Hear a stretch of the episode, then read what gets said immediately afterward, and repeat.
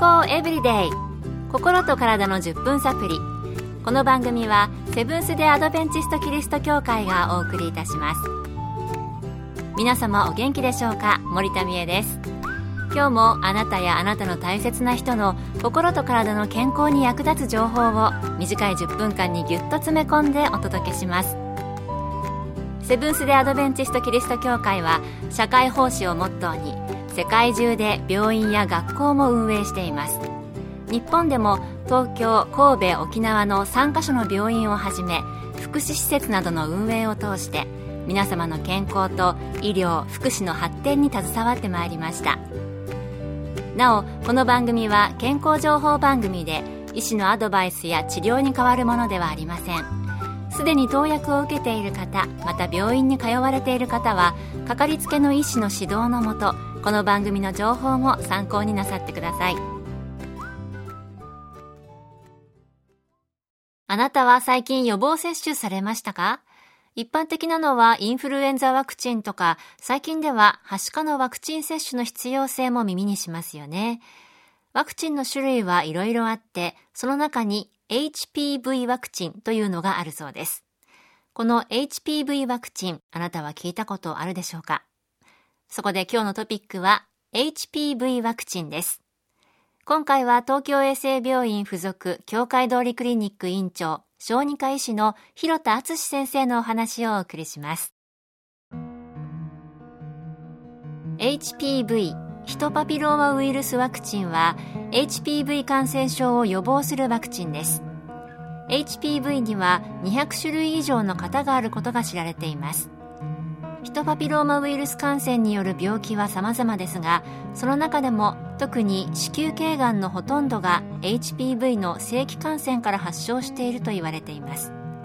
そして子宮頸がんの死亡率の91%は HPV 感染症によるとも言われています。感染からがんになるのは10種類ほど知られていますがその中でも16型18型が特に多いと言われています。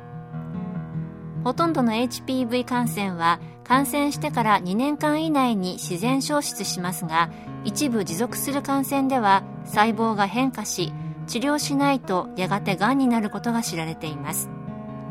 現在日本では2種類のワクチンが認可されています。どちらのワクチンも3回接種することで HPV の持続感染を90%予防できるとされています。この効果は少なくても5年間は持続するとの結果が出ています。HPV ワクチンと定期検診を組み合わせることにより子宮頸がんによる死亡を減らすことが期待されています。ヒトパピローマウイルス。200種類以上の型があるということでしたが、このウイルスの感染から癌になるのは10種類くらいということで、その予防のためのワクチンが HPV ワクチンということでした。健康エブリデイ。心と体の10分サプリ。この番組はセブンス・デ・アドベンチスト・キリスト教会がお送りしています。は HPV ワクチンについて、東京衛生病院附属協会通りクリニック院長、小児科医師の広田敦先生のお話をお送りしています。それでは、HPV ワクチンはどのような人が対象で、また何か気をつけることなどはあるのでしょうか。2010年に厚生労働省の HPV ワクチン公費助成が始まり2013年度より中学1年生から高校1年生までを対象に定期接種になりました。しかしその直後から慢性疼痛などの報告がありその結果国からの積極的な接種勧奨が中止されています。当法人でも2010年から杉並区が全額助成を行ったこともあり当初接種数は伸びていましたが2013年度以降接種は激減しています。現在副反応や有害事象の報告や報道により日本における HPV ワクチン接種は停滞しています。HPV ワクチンの副反応として局所の疼痛皮膚が赤くなったり炎症による腫れまた全身性の疲労筋肉痛頭痛おしん嘔吐下痢腹痛などの胃腸症状そして関節痛があります。他の予防接種同様ショックやアナフィラキシーも報告されています。特に日本における接種を躊躇させる事象として接種後の痙攣歩行困難脱力感の報告があります。これらの事象は HPV ワクチンが原因か否かはいろいろ研究議論されてきましたが2014年以降厚生労働省はワクチン接種後にきたした広範な疼痛または運動障害は心身の反応により引き起こされた症状が慢性化したものと考えられると結論付けています。また WHO は日本だけが接種の勧告を中止していることに関して日本を名指しで非難し若い女性が本来なら避けられるはずの HPV の脅威に暴露されている。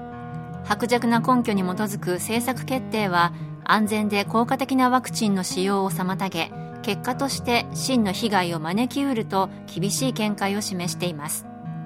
今一度 HPV ワクチン接種のメリットデメリットをよく考えてみることが大切です。えー、なんだか難しい話もありましたけれども、まだいろいろ研究している段階で、今の時点では HPV ワクチンに関していろいろな見解があるということでした。ワクチンを接種すれば番組の前半にも出てきていましたけれども HPV の持続感染90%予防できるとされているそうですのでこれはねかなりの確率でその病気のリスクを回避できるということは分かっています。けれども日本ではいろいろな副作用の報告があったので国を挙げて進めることは現在はしていないということでした。こういうことって他にもあるかもしれないですね。何かをすればリスクを回避できることは分かっているけれど副作用や危険性も指摘されていてその危険性が勝ってしまって結局認可されなかったり普及しなかったりする。どちらをまた何を選ぶかこれは難しいところだと思います。HPV の持続感染を避けるためワクチンを受けるかどうか。かかりつけのお医者さんでメリットとデメリットを相談しながら決めていきたいなと私は思いました。今日の健康エブリデイいかがでしたか？ここで茨城県日立市の久慈川キリスト教会があなたに送る健康セミナーのお知らせです。コレステロール値気にされていますか？